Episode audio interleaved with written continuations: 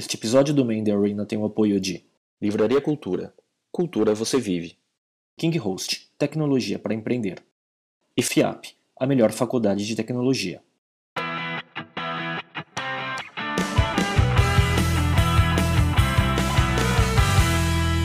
Olá, esse é o Man the Arena, um videocast sobre empreendedorismo e cultura digital. Estamos aqui na Livraria Cultura, no Shopping Iguatemi, e eu sou o Miguel Cavalcante. Eu sou o Enxê e nosso convidado de hoje é o Felipe Matos, CEO do Startup Brasil. Além disso, Felipe também é fundador do Startup Farm, maior aceleradora digital da América Latina em número de empresas. Anteriormente, o Felipe já atuou como CEO, investidor, mentor e conselheiro de centenas de empresas aqui no Brasil. Ele começou a carreira aos 16 anos como uh, fundador de um primeiro site de acesso via celulares, o portal Girando App, e também foi fundador do Instituto de Inovação, que é um grupo empresarial que, fomenta o empreendedorismo no Brasil através de consultorias e uh, venture capital. Felipe, depois de passar por todo esse currículo, eu queria que você comentasse um pouquinho qual é a diferença que você sente uh, do empreendedorismo da sua época, quando você começou com 16 anos, e o atual. Legal. É, valeu, In, Miguel. Primeiro, muito bacana estar aqui. Eu já acompanho há um tempinho o Main da Arena, gosto de assistir e é bacana estar do lado de cá hoje. E essa, essa é uma boa pergunta mesmo, porque eu, eu comecei super cedo, né? A primeira empresa aos 16 e até antes disso já programava, comecei a desenvolver e programar com, com 12. Então, é, de lá para cá, realmente muita coisa mudou. É, eu vejo que naquele momento o, o, empreendedorismo tecnológico no Brasil ele tinha várias barreiras para o empreendedor que, que queria começar, é, tanto do ponto de vista de educação e formação, né, a gente tinha muito poucas opções para esse empreendedor é, se, se preparar, né, e se de um lado a gente tem as nossas universidades formando bons gestores, é, o, as grandes empresas elas usam essas ferramentas de gestão que muitas vezes não se encaixam tão bem no momento inicial né, da, de, de startup. É, faltava, faltava bastante dinheiro também, quer dizer, o empreendedor que queria começar é, não tinha muitas opções de acesso a recursos, ou ele já tinha é, o, o patrocínio, né, o dinheiro da família, o dinheiro próprio para começar, ou era muito difícil, porque é, banco não era uma opção, ainda não é, né? a gente não tem é, esse tipo de crédito acessível. É, a gente tinha praticamente inexistente a figura do, do investidor anjo, né? que é aquele investidor que a, acredita na empresa no primeiro momento e fornece aquele capital inicial para o negócio é, começar. Pra vocês terem ideia, o, o, investidor anjo da minha primeira empresa ficou com 80% do negócio. É, e e ainda em, em, troca de um valor super baixo e que não estava exatamente muito definido. Assim. É, e, enfim, acho que esse ainda é um desafio do Brasil, mas a quantidade e a qualidade de investimento disponível, tanto de investimento anjo quanto de fundos de capital semente e até programas de governo, como o Startup Brasil, aumentou tremendamente né, nos, nos, últimos anos. É, a gente vê também é, mais programas de, de formação, é, seja é, como Startup Farm, Startup Weekend, ou mesmo universidades que estão trazendo para os seus currículos um pouco mais da disciplina do empreendedorismo, das metodologias de gestão de projetos em, em fase inicial. Né? É, e eu acho que ainda tem um terceiro elemento, que é esse elemento de cultura, né? É a cultura empreendedora. Né? É, é uma coisa, às vezes é difícil de explicar rapidamente o que, que ela é, quando você tem a oportunidade de conhecer alguns ecossistemas super maduros ou mais maduros, como o Vale do Silício, Israel, você entende como que os agentes desse ecossistema estão super integrados e colaboram e os empreendedores que foram bem-sucedidos nas primeiras gerações se tornam mentores, investidores nas próximas. Isso cria uma cultura né, e um ambiente super propício para o desenvolvimento de novos negócios. E é alguma coisa que a gente está começando a ver acontecer com mais consistência aqui no Brasil. Né? E você está conseguindo uh, aplicar alguns desses, desses aprendizados que você teve anteriormente no programa, agora no Startup Brasil e no próprio Startup Farm? O quanto disso realmente é, é possível? Né? Olha, eu acho que é, o tempo todo a gente está buscando aprender e aplicar esses aprendizados. É, o, o Farm é legal contar um pouco da, da história de como é que ele nasceu, né? É, e ele nasceu muito de muitas frustrações minhas é, como empreendedor e de problemas que eu enfrentei no caminho. É, depois de ter empreendido e, e ter tido alguns é, problemas, na verdade, a minha primeira empresa, ela teve um super sucesso de mídia. É, a gente fez, hoje eu gosto de falar que foi o primeiro aplicativo, né? Era um site para ser acessado via telefone celular lá em 2000. A gente chegou a receber investimentos desse anjo que ficou com 80% do negócio. De repente a bolha da internet explodiu e a gente é, não tinha um modelo muito claro de receita, como muitos negócios naquela época e muitos negócios até hoje, é, principalmente em ecossistemas como é, o Vale do Silício, então pega o Facebook, o Twitter, o Instagram, todos começaram sem um modelo de receita, alguns não têm direito até hoje, né? É, e isso eu quebrei. Né? E, a, e, a, gente acabou vendendo a empresa para um concorrente e tal. É, dessa experiência veio o Instituto Inovação, que nasceu como uma aceleradora, 12 anos atrás. E a ideia era ajudar outros empreendedores a criar seus negócios, é, cometendo menos erros. E a gente acreditava muito que é, um, esses empreendedores precisavam de conhecimento em gestão, relacionamento, acesso a capital coisas que tradicionalmente o modelo das incubadoras não trazia muito, né? As incubadoras são super importantes, ajudam pra caramba. A minha empresa foi incubada e ela só chegou, gente chegou por causa da incubadora. Mas esse apoio ainda está muito voltado para a infraestrutura, né? Você tem uma sala, você tem um acesso à internet. É, e o empreendedor nessa fase ele precisa também é, não só do hardware, mas do software, né? É, e a gente tentou levar muito disso. É. E aí, lá no, no, Inovação, a gente aprendeu a duras penas que acelerar era bem mais difícil do que a gente imaginava. A gente achava que ia chegar é, no break-even das empresas que a gente apoiava com, com um ano, levou quase cinco. é, e, enfim, é, a gente precisava correr atrás de capital para essas empresas, desenvolver produto, validar uma série de coisas. É, tem aí o, o aspecto humano, que eu acho que sempre é um dos, um dos mais importantes, mais difíceis também, que é lidar com os, os egos, os dramas dos empreendedores, empreender uma montanha russa de uhum. emoções, né? É, e, e aí a gente escalou, tentou escalar esse modelo depois virando fundo de venture capital, né? Com, com o Criatec. E aí um dado super interessante, o Criatec nasceu em 2007, foi um dos os primeiros fundos de capital semente do Brasil, maior durante muito tempo, no fundo de 100 milhões. É, e lá a gente fez 36 investimentos e avaliou 2 mil empresas. E 80% dessas 2 mil empresas eram empresas de TI, de, ligadas à internet, à tecnologia. Mas das 36 que o fundo investiu, tem três de internet.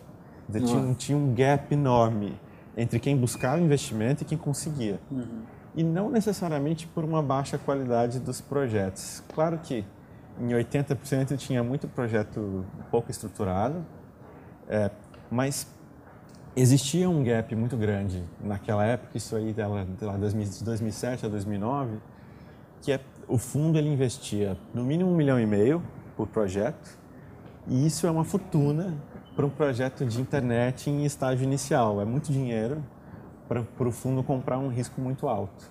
E aí o empreendedor ele não tinha muita opção. É, então eu comecei a ver é, é, essas histórias acontecendo várias vezes é, e a gente teve até vários investimentos bacanas que a gente não fez. É, a gente não investiu no peixe urbano, a gente não investiu no MOIP, a gente não investiu em algumas empresas que... Mas não investiu porque no momento vocês acharam que não era um bom investimento ou porque não tinha, não estava no perfil das coisas que vocês estavam investindo? Tem, tem um lado de porque perfil. Tem um fundo americano que coloca no site deles os grandes sucessos que os caras acharam que não ia dar certo. É, acho que é, tem uma questão que era o perfil do fundo, né? Eu creio até que ele, ele tinha um perfil de investir em tecnologias mais, mais duras, né? tecnologias mais radicais, eu diria, com uma base científica forte e que não se encaixa tanto nos negócios de internet e TI, mas eu diria que é, esse tipo de negócio tem uma dinâmica. No caso, por exemplo, do peixe branco, a necessidade de capital era muito maior do que a capacidade de investimento. É, no caso do MOIP, eu acho que foi é, não entender também muito bem o, o, esse modelo de negócio, essa necessidade, mas eu acho também que tem uma, tinha uma questão de é, o risco versus retorno, quer dizer, o risco é muito alto de um negócio de TI, até porque a barreira de entrada costuma ser baixa, é relativamente fácil você construir uma solução baseada em TI. É, ao mesmo tempo, esses negócios estavam todos muito crus. É, justamente pela falta do investidor anjo, pela falta de preparo, então eles chegavam num estágio super próximo do zero, já querendo levantar um milhão e meio, num mercado que ainda tinha pouco, pouco histórico né, de, de operações, então essa equação de risco não fechava. É, e aí, para mim, tinha esse, esse, problema desse risco que tem a ver com, a falta de capital no nosso ecossistema é, e a questão da educação. É, boa parte dos empreendedores, empreendedores de primeira viagem, é, né, geralmente muito jovens, fazendo esse primeiro negócio com pouca experiência. E mesmo nos casos onde você tinha figuras como um executivo com mais experiência profissional e aí que decidiu empreender, ele trazia essa experiência, essa rede que era super valiosa, mas pouco do repertório de gestão que funcionava na empresa grande funcionando funciona na startup. E aí a gente viu, eu vi muito empreendedor com esse perfil batendo cabeça também, tentando é, entender esse ambiente novo. Né? É, e aí, quando chegou nesse ponto onde eu comecei a perceber esse gap, isso me eu ficava muito angustiado, né? Porque eu sou um cara de TI, adoro tecnologia e internet, queria muito que a gente investisse nesses negócios e eu não conseguia. E é, eu resolvi tirar um tirar um, um, um tempo. No, ao mesmo tempo eu estava fazendo um processo de coaching, de é, tentando me desenvolver profissionalmente. Na, naquele tempo eu estava ajudava no fundo e a gente tinha criado um braço de consultoria lá no Instituto de Inovação Basicamente, ele nasceu para poder gerar caixa, porque a aceleração demorou para acontecer acabou crescendo muito. É, e eu já não estava tão feliz com essa vida de consultor, queria voltar a empreender. É, e percebi que tinha esse gap no Brasil. E aí eu parei tudo, peguei um avião, fui para o Vale do Silício, fiquei quase dois meses lá e fui tentar entender como que funcionava essa dinâmica de ideia, investimento, empresa de sucesso no, no, lugar onde isso mais funcionava no mundo. Né? E aí eu percebi muito essa história também da cultura empreendedora, né? Como é, os empreendedores, os investidores se organizam em rede, é uma rede que colabora, e eles têm eventos todo dia e uma dinâmica de compartilhamento, de todo mundo ser muito acessível. É, e todo esse histórico de colaboração e mentoria que faz aquilo funcionar também, além, é claro, de todos os outros fatores de educação, de dinheiro disponível, de histórico Mas, de sucesso. O que você destaca que mais marca a diferença que precisa ser desenvolvida no Brasil é essa questão de mentoria, de compartilhamento, de, Eu... de, de, de ser mais aberto a compartilhar erros e acertos, experiências? eu acho que essa, essa visão mais aberta, mais colaborativa, faz com que as coisas aconteçam mais rápido.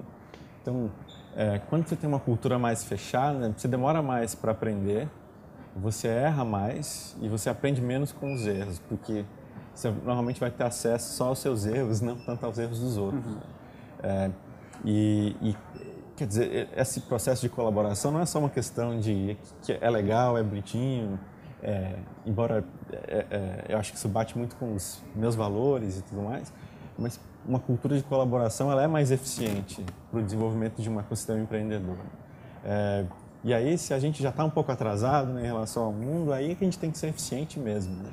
É, e bom, é difícil talvez copiar, eu também não acho que a gente tem que copiar a Vale do Silício, mas é, não dá para ter a quantidade de dinheiro que eles têm ou a quantidade de histórica de, de histórico que eles têm ou as universidades de ponta como eles têm, mas esse, essa cultura colaborativa, que até tem um pouco a ver com a essência da cultura do brasileiro, que é super social e sociável, isso a gente, a gente consegue é, trazer, talvez como um passo mais concreto. Né? E assim, você pode dizer, assim, na prática, coisas que você tem procurado fazer para aumentar essa colaboração? Assim?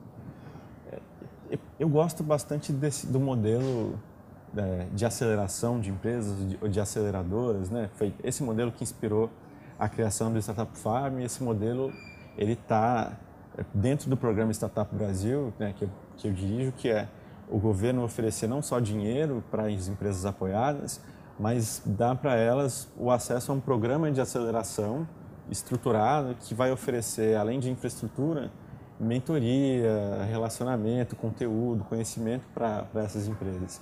E, para mim, a disseminação desse tipo de, de modelo, é, que, que traz muitos mentores, geralmente são mentores muitas vezes voluntários, é, e isso acontecendo em massa, a gente tem dezenas de aceleradoras operando hoje no Brasil, acho que começa a ajudar nessa transformação de cultura. Né? Você tem é, eventos encontros acontecendo, como o Startup Weekend, que começou nos Estados Unidos, está no mundo inteiro, que tem um formato super rápido, mas muito baseado em colaboração e traz, trazendo mentores voluntários de várias áreas para ajudar quem quer empreender. É, e, enfim, é, conteúdo como esse aqui do Main Arena, que gera conhecimento e disponibiliza isso gratuitamente para um monte de gente ter acesso, quando a gente começa a juntar todas essas iniciativas, a gente começa a fomentar um pouco mais essa cultura. Né? Interessante. E, assim, por conta desse, dessas várias passagens aí, né, Estudo da Inovação, Friatec, Startup Farm, é, você já viu muita coisa dar certo, muita coisa dar errado e teve muito contato com o que que, o que, que você tirou de aprendizado, assim, de, de erros e acertos desse processo todo, assim? Bastante coisa, dá para escrever alguns livros. é, eu acho que, bom, tem, tem alguns elementos que eu acho que são importantes para quem quer empreender. O primeiro é que a gente costuma é, subestimar o aspecto humano dos, dos negócios. Tem é, até uma pesquisa bacana que foi feita pelo pessoal do Startup Genome, né? E foi identificar quais as causas de falha das empresas, porque as empresas quebram, né? E 60% das causas que eles identificaram tem a ver com aspectos das dinâmicas humanas das relações entre sócios, empregados que são aspectos que poderiam ter sido evitados é, trabalhando melhor essas questões. Então, eu vejo que é, muitos empreendedores acabam deixando combinados não muito bem combinados. Mas, é, mas isso ou... aí é uma questão de autoconhecimento, de gestão de pessoas, de coaching. Como é que a gente poderia atacar essa questão aí de essa causa morte de 60%? Acho, acho que é, o caminho é mesmo, mesmo por aí. Tem, tem muito a ver com autoconhecimento mas é, tem uma questão individual, né? Eu me conhecer como empreendedor e saber no que eu sou bom, no que eu não, que eu não sou bom, o que eu preciso, mas é principalmente o autoconhecimento do, do grupo, né? Daquele grupo de fundadores. É muito comum, eu já vi isso acontecer várias vezes, visões diferentes de fundadores, um quer ir para um lado, outro quer ir para o outro, e dá briga, ou enfim, a, a empresa acaba não indo para uma direção só, porque cada um está olhando para um lugar. Às vezes é uma questão de ego, de é, as, os papéis não estarem muito claros, e aí você tem sobreposição de papéis, e isso gera um conflito que acaba, é, acaba fazendo a empresa gastar energia para resolver um conflito que ela mesma criou, ao invés de resolver os conflitos com o mercado, que já são por si só enormes, é né? E já difíceis o suficiente. E o conflito interno não gera faturamento nenhum, né? Exatamente. e acontece pra caramba, assim, é, é, é um dos pontos é, essa coisa de deixar a coisa não muito bem combinada, eu já vi tanta gente brigar por causa de equity, participação. Um acha que vale, que vale mais do que o outro e às vezes não combinou direito. Quando vai chegar a hora de negociar porque chegou um investidor ou porque a empresa começa a faturar, alguém fica desconfortável nessa história e você pode ter um, um caso ruim para a empresa. Então, acho que um dos aprendizados importantes é levar um pouco mais a sério essa história das relações e na hora de escolher um sócio, um parceiro, de pactuar algumas coisas, ter a maturidade de fazer isso bem feito e quando aparecer algum problema, não, não jogar para debaixo do tapete e esperar ele explodir lá na frente, né? tentar resolver. É, acho que essa é uma dica boa e uma dica pouco falada, né? Assim, é as pessoas ignoram um pouco esses, esses aspectos, assim, e eles são super importantes. É mais da metade dos casos de insucesso, pelo menos segundo a pesquisa lá do Genoma. Legal. E agora comentando a, a, a sua atuação, que, que, a atuação no Startup Brasil uh, como CEO, Queria que você comentasse um pouquinho qual é a diferença assim, de, de tocar um programa público, que é o que você está fazendo, tendo vindo da iniciativa privada, não só uma empresa privada, mas tendo sido empreendedor, que acho que essa pode ser uma dificuldade é multiplicada. Né? É, é, é, bem diferente. E, e, diferente tem, como tudo, né, tem os, os pontos positivos e negativos, mas os primeiros meses foram bem difíceis porque parecia que eu estava num outro planeta. Assim. É, o, a, a, maneira com que o, o governo funciona né, é, é, bastante diferente, tem uma lógica própria, né? são outros incentivos, outro tipo de, de capital, né? porque não, você não é uma relação de cliente-fornecedor, né? são muitas é, parcerias e alianças que você faz internamente ou externamente com outras instituições para é, atingir um objetivo e aí a maneira de lidar com isso e gerenciar, isso é, é, é bem específica. É, é, um ambiente também muito mais burocratizado, né? tem um monte de regras, tem um monte de coisa que você pode e não pode fazer. Então eu estava super acostumado a resolver rápido é, as coisas como empreendedor, pegar e fazer. E aí no governo tem um caminho, é, enfim, tem uma série de, de restrições. Ao mesmo tempo, é, a, a capacidade que você tem de impactar um número muito grande de pessoas, de fazer coisas que, que têm um, um, potencial transformador né, do país, do ecossistema, é, é, é muito maior. É, e você tem uma certa legitimidade, né, como um, é, o representante oficial né, do, do país. Então, abre portas isso. Você abre portas. É, e, enfim, tem sido uma experiência fantástica, é, muito, muito desafiadora, até porque é um programa que ele é gerido em rede, como eu falei. Então, por, por isso, Startup Brasil funcionar, eu preciso de 15 aceleradoras que funcionem, eu preciso de instituições como o CNPq, que é o, é o Conselho de, de, Ciência do país, que é quem de fato entrega o dinheiro para a empresa. Precisa vender para muita gente a ideia, é, né? Para trazer os empreendedores estrangeiros, precisa do Itamaraty para é, nos facilitar os vistos. A gente tem parceiros como a Apex Brasil, que é a agência de exportações, que faz toda a parte internacional, e vários outros, tá vendo? Tem que, aí tem que falar todo mundo, senão cria um problema. São, mas são mais de 30 parceiros envolvidos diretamente no programa e que têm algum papel. Então, fazer essa gestão em rede é, e sobre uma lógica que é um pouco diferente, porque não são não é uma relação cliente-fornecedor, né? é uma relação de parceria, é bastante desafiador, mas muito rico também. É, e, e, a gente conseguiu, acho que no Startup Brasil, vários feitos bacanas. Por exemplo, de levar para o CNPq, que era uma instituição que lidava com cientistas, o empreendedor. Conseguir mudar a, até as tabelas de valores de bolsas que normalmente eram pagas para quem faz pesquisa científica, levar isso para o empreendedor com outros valores, outro jeito de avaliar os pedidos, mais ênfase na experiência profissional e não acadêmica, que é um negócio bastante inovador para lá. Né? É, conseguir fazer um projeto que está trazendo uma parceria público-privada, né?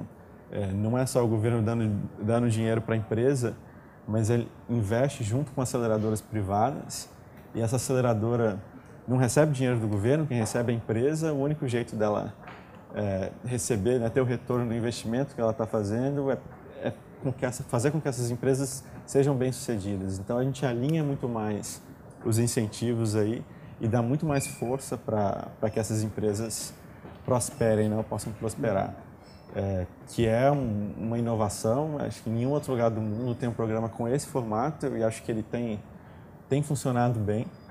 Um, e, enfim, acho que tem, tem sido muito bacana encontrar pessoas também dentro do governo com um pensamento disruptivo, que querem fazer, porque de fora, e eu sempre fui empreendedor, governo a gente tem, não tem aquela imagem maravilhosa muitas vezes, por tudo que a gente ouve, é, é, vê, então foi, foi para entrar, estava cheio de expectativas e eu fiquei surpreso positivamente de encontrar uma equipe super engajada, assim, de mandar um e-mail meia-noite e receber a resposta meia-noite e cinco do cara do governo. Legal. Você não espera, né? E as pessoas querendo fazer. É, e ao mesmo tempo um super desafio, porque existe um sistema cheio de regras e, e muito mais não podes do que pode, né? É, e a gente tem que achar o jeito de fazer a coisa funcionar por um cliente, né, o, o cliente do Startup Brasil é o empreendedor, que é um cara jovem, flexível, dinâmico, rápido, que não, vai, que não gosta de burocracia, não gosta de regra. Então, é, eu atuo, acho que muito tentando fazer essa ponte, né? É, tentando mostrar e levar um pouco dessas necessidades do empreendedor para o governo, mas também falar para os empreendedores, olha, gente, é governo, vamos aqui entender, adaptar, entrar um pouquinho na regra. Então, eu tento construir esses diálogos. Construir a ponte, né? é. Isso que eu ia até te perguntar, na, na primeira leva do programa Startup Brasil, a gente sabe que ele sofreu várias críticas, entre elas assim algumas coisas do tipo critério de seleção e esse apoio em cima das aceleradoras, até porque algumas já trouxeram empresas que já estavam sendo, sendo aceleradas. Assim, o que, que mudou para a fase seguinte e o que, que você vê como ainda algumas melhorias para o pro programa? Legal. Boa pergunta. Assim, vale, vale dizer que quem escolhe as empresas que são apoiadas pelo Startup Brasil não são as aceleradoras. Né? Tem uma banca de jogadores que é formada por investidores, empreendedores, alguns representantes da academia e do governo que avaliam né, de forma independente e, e escolhem. Então, é, na primeira edição, a gente não tinha nenhuma restrição para que participassem empresas de qualquer tipo, né? desde que elas tivessem a idade máxima e tivessem desenvolvendo uma solução, podia concorrer no Startup Brasil. E aí algumas das empresas que foram aprovadas é, já tinham passado por algum processo de aceleração em aceleradoras do, do programa. Talvez até justamente por terem passado por isso, tinham projetos mais estruturados que naturalmente iam receber uma, uma avaliação melhor da, da banca. E aí, enfim, é, muita gente questionou né, é, é, isso, a gente reviu esse processo, então agora para o próximo edital, empresas que já tenham sido aceleradas não vão poder participar, é, mas não, não houve um, uma, uma preferência, as aceleradoras não interferiram para poder receber projetos A ou B. E houve projetos acelerados que não foram aprovados, assim como é, pro, muitos projetos que não passaram por uma aceleradora é, aprovados. É, bom, aí falando sobre as mudanças, a primeira delas é que a gente não vai mais permitir que empresas que tenham passado é, por um processo de aceleração sejam apoiadas por aquela mesma aceleradora é, de novo.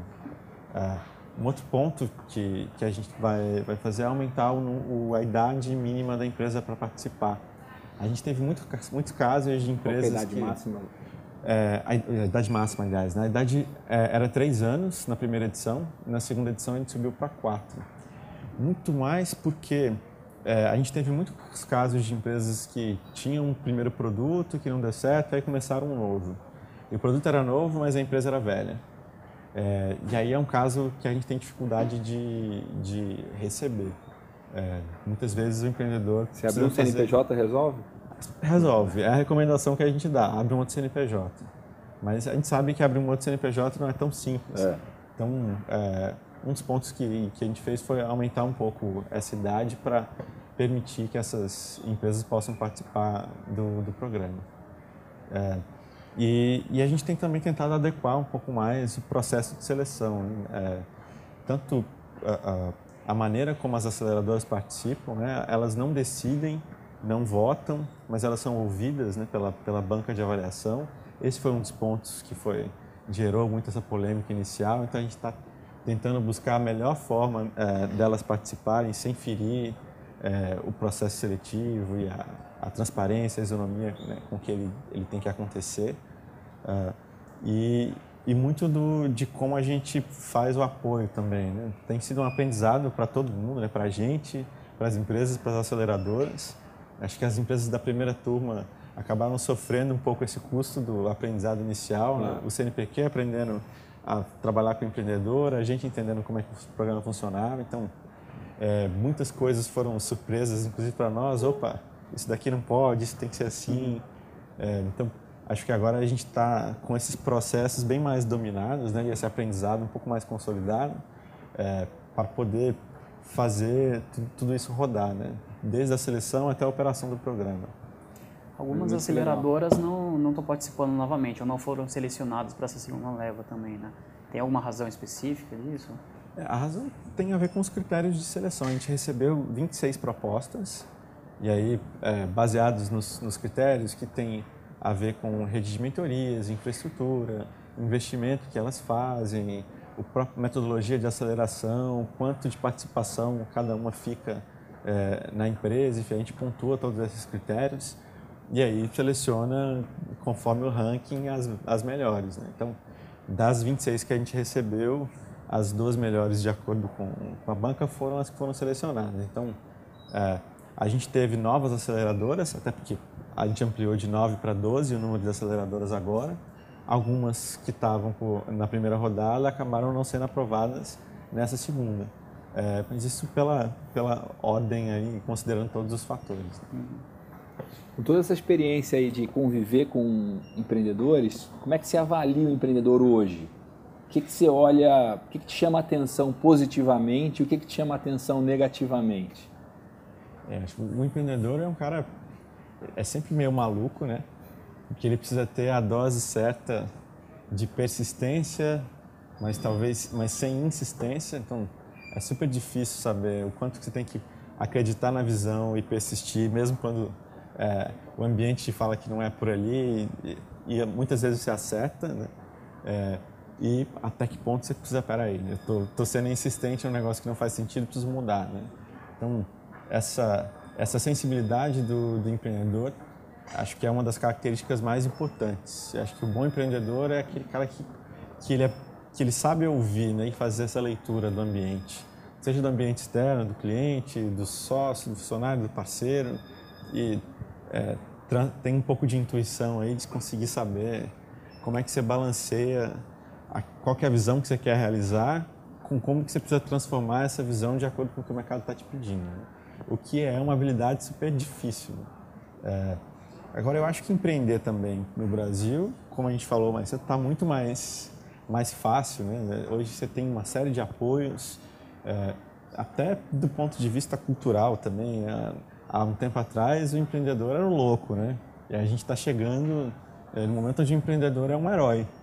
Né? A gente é, valoriza os, os, empreendedores, as histórias de sucesso de empreendedores que estão chegando lá acho que a gente está começando a entender mais essa questão da falha também, né? Tem é, um estigma de que falhar é, é, ruim e acaba com a carreira de alguém que deu errado, que quebrou, por exemplo.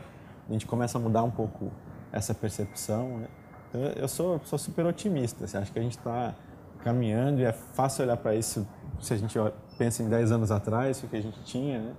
Acho que tem o desafio é enorme, mas a gente está tá caminhando. Então, tem alguma característica que acende a luz amarela, assim? Cara, tem. Para mim, o, é, aquele empreendedor. Ele não ia falar, mas eu perguntei de novo.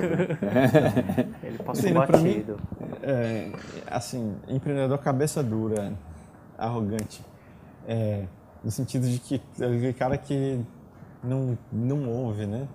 É, e aí, por isso que eu volto a dizer essa característica do empreendedor ouvir. E é diferente você ser cabeça dura, insistente, de você ser persistente, quer dizer, tá lá buscando O limite é muito tênue nesse é. negócio. Na diferença, então, você só vai saber daqui a alguns depois anos. Depois que deu né? certo ou errado. Deu errado. E, e, eu vou aproveitar isso até para fazer a próxima pergunta, né? Que vendo uma das apresentações suas no slide share, tinha lá, você tinha uma frase, né? Não tenha medo de pivotar, mas tenha um eixo. Que é exatamente isso, né? Tipo, quando que até quando você está persistindo e quando que virou teimosia ou burrice, né? Essa pergunta é ótima também. Eu acho que, que essa história de, de, pivotar, ela tem, tem o lado bom e o lado ruim. Pivotar é um jeito bonito de falar que deu errado e tem que é, mudar de é rumo. é você né? mudar algum elemento, alguma coisa do, do seu modelo de negócio, não deu certo, pivota. Mas é diferente de quebrar. Então, você tava, claro. ia abrir sei lá, um, um e-commerce de, de beleza, não deu certo, aí você monta um marketplace para beber. Você não pivotou, você fechou um negócio e abriu outro. É, e tem gente que acha que até usa errado esse, esse conceito, porque o pivô, ele precisa... É, vem um pouco do inglês essa coisa do peão, ele tem um eixo, né? Então você vai variando as coisas em torno de, de, de um eixo. E normalmente é um problema que você quer resolver. Né? Então você tem é, um problema das mães que não têm tempo, querem o, cuidar dos o filhos. O Flickr não seria um pivô, então? Não. O, o que, que não seria? O Flickr. Sim. Que começou como uma comunidade de jogos e virou uma, uma negócio de, de fotos. Ah, não foi um pivô, foi é. uma transformação é. do negócio. Por acaso, de repente manteve o mesmo nome tá né, e tal.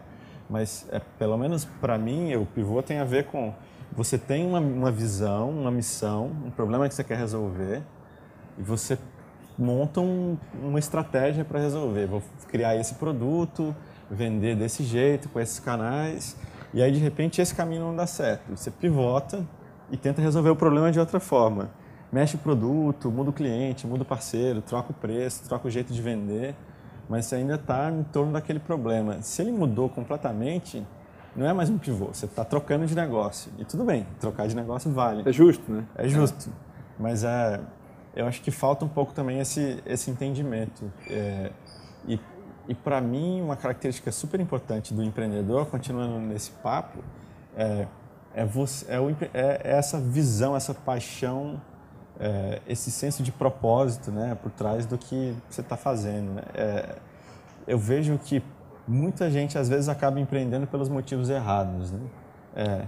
Nada contra, enfim, a motivação de cada um, mas acho que Bom, ganhar dinheiro é bacana, é, é bom, todo mundo quer, e acho que o empreendedorismo é um caminho de ascensão social, mas se esse é o único objetivo, talvez tem outros caminhos mais legais do que ser, do que ser empreendedor, até é, com chances maiores de se conseguir com, com menos esforço. É, se você não está fazendo alguma coisa que faz sentido para você, né, que te realiza de alguma forma, que resolve um problema, que tem um Isso propósito, tem muito a ver com autoconhecimento também, né? É, a coisa é, é, se perde, assim. Eu vejo muita gente tentando flipar, né, surfar a onda, é, e acho que isso é um pouco perigoso. É, é, acho que vale a pena entender para que, que você está fazendo, porque o caminho é tão difícil, são tantos obstáculos, que se você tiver a motivação errada, vai ser muito fácil cair pelo, pelo caminho. É legal você falar isso porque tem a ver com o que você falou no início da conversa do Startup Genome de brigas internas que tem a ver com autoconhecimento. Né? Então, se a pessoa não sabe né, autoconhecimento para tentar identificar que negócio que ela vai querer construir e também autoconhecimento para conseguir gerenciar né, os atritos e, e relações. Mas é, falando em pivô, você tem algum pivô que você acha um exemplo bacana para dar, assim, prático? Pode ser, não precisa nem ser brasileiro. Pô, tem, né? Tem, tem, tem vários. Só para, acho que é o primeiro que, que me vem é, que é o caso que é, famoso até, do, o Thales da Exitac, já teve aqui, ele, ele fez Startup Farm e tal. E quando ele chegou lá, ele queria resolver o problema lá do táxi, chamar táxi é um saco, uma porcaria, é ineficiente, né? E o produto, ele estava desenhado para fazer isso, tendo como principal cliente as cooperativas de táxi. Então, ele falou isso, né? As cooperativas iam ser as clientes que iriam pagar para ter um sistema melhor, então vamos trocar o telefone pelo aplicativo. E aí, lá na Farm, fazendo o trabalho de, de Customer Development, né, entrevistando cliente, falando com o taxista, eu lembro que ele foi no churrascão dos taxistas, ficava no posto do gás, conversando. A gente começou a entender e falando muito com as cooperativas, a gente falou, cara, a oportunidade é muito maior para aquele cara que não está cooperado, é, que ele teria que pagar caro para se, se cooperar, ele está à margem ali, ele quer, é, enfim, a barreira de entrada para ele vai ser muito menor. E aí teve esse pivô, né? mudou o cliente, é, o problema era o mesmo, foi um elemento do modelo de negócio que fez muito sentido e fez toda a diferença para a empresa. Acho que é um caso legal de, de um pivô que foi importante ali no, no canal né, e no, na principal fonte de, de cliente. Legal. E o Isitax passou pela avaliação do Criatec? Não. Não passou. Na, na época, o Criatec já tinha fechado o, o período de, de avaliação. Beleza, até, investimento, né? até pegando esse gancho, o, você estava comentando do Criatec no início que ele tinha um, algumas estratégias, algum, alguns modelos mais fechados. Como que ele mudou ao longo do tempo isso? Ele também chegou a aprender ou se adaptou? Acho que sim. É, Talvez eu não seja a melhor pessoa para falar sobre o Criatec, porque embora tenha sido um dos fundadores e tal, eu não participei tanto da operação dele. Né?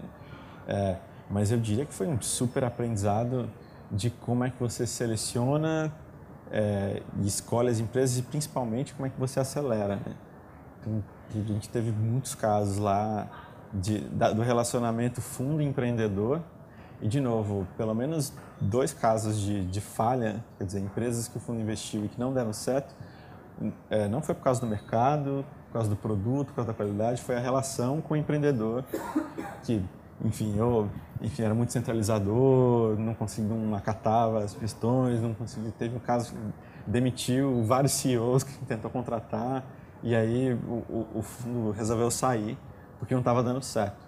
É, então, eu, eu, diria que o processo de, de escolha do fundo de investimento, além de ter toda a parte da, racional, técnica, mercado, empresa, produto, também tem uma questão do empreendedor e até da empatia e da, do relacionamento ali, que se não funcionar, não adianta os outros quesitos estarem ok, vai dar errado. É, então, acho que, que algumas experiências lá também reforçam essa história dos aspectos humanos aí dessa, dessa dinâmica. Né? Muito legal. Quando a gente começou o Man the Arena, uma das coisas que a gente gostava de comentar era de sugerir livros e, né, e dar dicas e tal. Então, a gente resolveu voltar a fazer isso, até porque a gente está fazendo isso aqui na Livraria Cultura, e a gente convidou o Felipe para sugerir aí dois livros, né? Ele escolheu dois livros da e se puder mostrar e fazer uma breve, um brevíssimo comentário de cada um dos livros e é, também dar uma dica sua, uma, uma lição de empreendedorismo que você gostaria de compartilhar com quem está aqui assistindo, quem está ao, ao vivo e, e no gravado. Legal, é. Era para pegar um livro, eu acabei pegando dois. Né? Eu peguei três, tudo Você bem. pegou três? Então tá bom. tá tudo certo. O primeiro é o Você Tá Louco, Você Está Louco, né, do Ricardo Semler. Esse foi um desses livros assim que, que muda a vida, né? Eu li ele super cedo e o Semler tem ele é super empreendedor, tem uma história muito interessante de é, ele começou a empreender muito jovem, muito cedo e meio que brigando com o pai. É, é uma história mais ou menos parecida com a minha.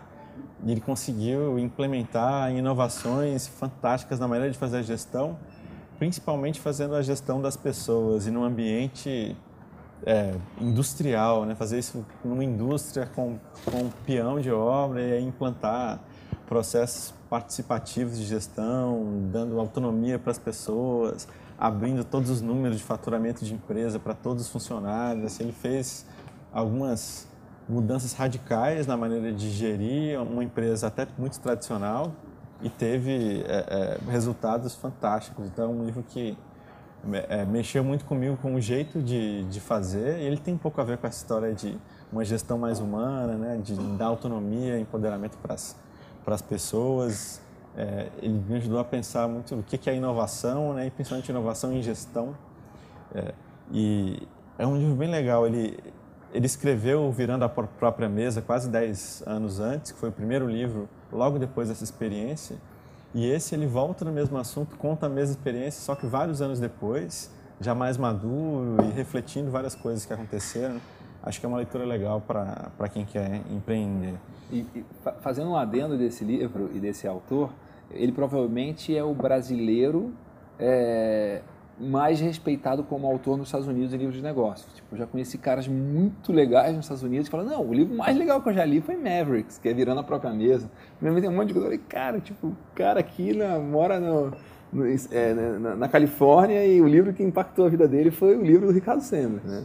É, eu acho muito legal. fantástico, muito, muito recomendado. E o segundo livro, que é um pouco mais um momento jabá, assim, porque eu fiz um dos capítulos, mas tem outros 24 autores, né? São 25 autores, inclusive o Léo Cuba, que apresenta é um aqui o, o Arena, também escreveu um capítulo é, desse, desse livro. Ele reúne vários especialistas brasileiros, cada um escreveu um capítulo, então é legal porque tem uma leitura fácil, você não precisa ler na ordem, nem precisa ler tudo de uma vez, sobre vários aspectos de como se montar um negócio. É, e no, no Brasil, né? A gente tem pouca literatura falando de casos brasileiros e como fazer isso no Brasil. É, e ele traz capítulos sobre como é que faz sociedade, como fala com o investidor, como é que eu prototipo, como é que é, eu me relaciono é, é com mídia, enfim, são, são é, temas super interessantes, assim, por autores muito legais. A gente tem gente com experiência em todas essas áreas no Brasil, são referências através, aliás, do livro eu fiz vários amigos que são autores, alguns já conhecia, outros eu conheci por causa do, li do livro. E acho que para quem quer empreender, ter esse tipo de caso no Brasil é super legal e ele é bem prático, sempre apresentando em cada capítulo alguns casos reais, exemplos. É um jeito bacana também para quem está querendo entrar nessa jornada, né? E principalmente com essa perspectiva local. Muito legal. Legal. Miguel, Fala como, você, você que você vai apresentar três e eu vou fazer só um, vou fazer na sua frente. Tá bom. A indicação é um livro que eu realmente acabei de ler, The Everything Store, sobre a montagem da Amazon. Assim, não é só sobre o meu viés de e-commerce, mas o que é interessante nesse livro, ele conta muito de alguns métodos, algumas estratégias de gestão do próprio Bezos, então você também começa a entender muito do que é o reflexo da empresa, por que ela age, e uma das coisas que assim a gente até fala diversas vezes aqui no, no próprio programa é, é o foco ferrenho em cima do cliente. Muitas das coisas que o, o próprio Bezos ele teve que brigar com alguma, algumas pessoas da equipe dele para poder implementar coisas que ele acreditava. Então, para entender assim não só a, a- a construção, a, a parte lúdica, a parte bacana de, da, da, uma- da montagem de uma, uma empresa como a Amazon, mas também algumas nuances, alguns insights de gestão que é muito bacana. Muito bom. Para eu encerrar, eu vou falar Encerrar de três, três. três livros aqui que eu. to- Quem me conhece sabe que eu gosto muito de livro e tem uma. é, infelizmente eu, eu sou mais rápido para comprar do que para ler, mas é, esses três aqui eu li.